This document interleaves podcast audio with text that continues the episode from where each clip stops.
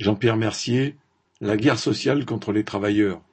Alors que les bruits de bottes se font de plus en plus assourdissants, il y a une autre guerre que les capitalistes et leurs gouvernements poursuivent, de plus en plus violemment, de plus en plus ouvertement, c'est la guerre sociale contre les travailleurs. Elle se déroule sur plusieurs fronts.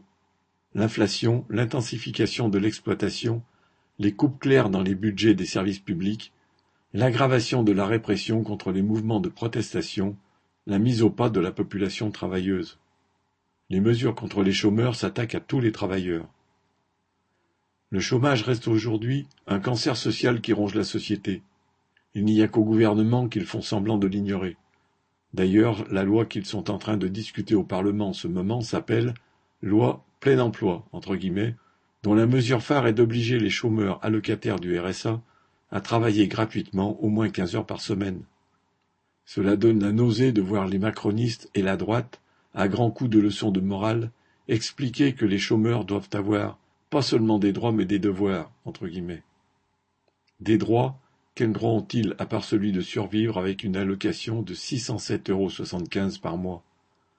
On se croirait revenu au XIXe siècle, quand les bourgeois expliquaient que la pauvreté était due à la paresse et à l'oisiveté des travailleurs.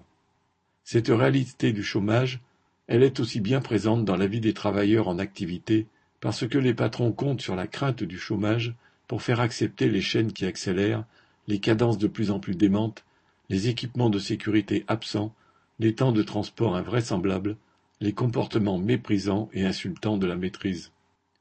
Salaire réel en baisse, profit en hausse. Les bourgeois ont ouvert la boîte de Pandore de l'inflation, et chacun d'entre eux entend bien profiter de l'aubaine pour rafler le maximum de profit en se moquant éperdument des conséquences non seulement sur la population, ce qui est le cadet de leurs soucis, mais sur leurs propres affaires. Car, à terme, cette explosion de l'inflation pourrait mener l'économie vers une récession majeure.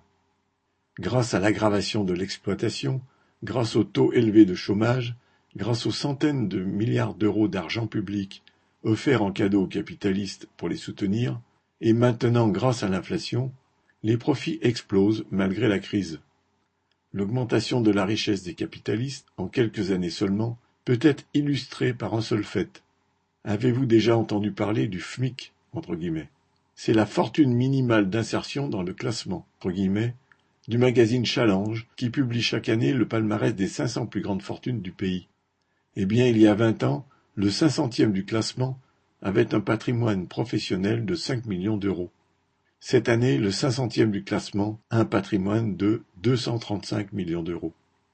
La remontée de la conscience, et donc des luttes collectives, est d'autant plus indispensable que la vie de la société tout entière se dégrade, et va se dégrader d'autant plus vite que le monde se prépare à la guerre.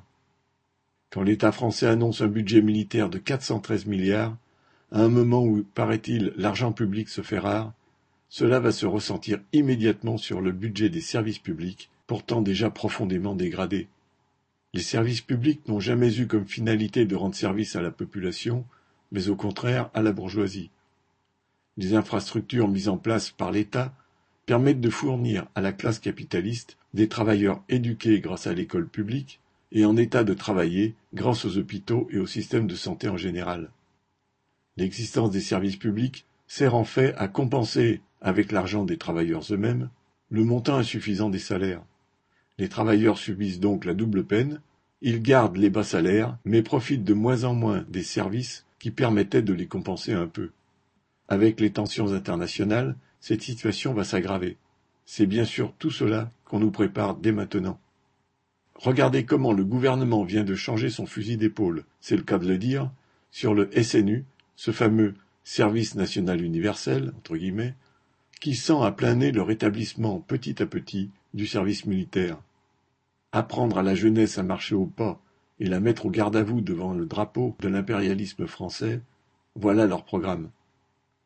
Renverser le capitalisme. Le capitalisme est tellement rongé par la crise qu'il se dirige tout droit vers la déflagration, et le prolétariat, la seule force qui serait capable d'éviter cette catastrophe, n'a aujourd'hui ni la conscience ni la direction politique dont il a besoin pour le faire. Bien sûr, il nous faudra nous battre pour défendre nos conditions de vie, nos salaires, nos emplois, notre droit à une vie digne, mais cela ne suffira pas.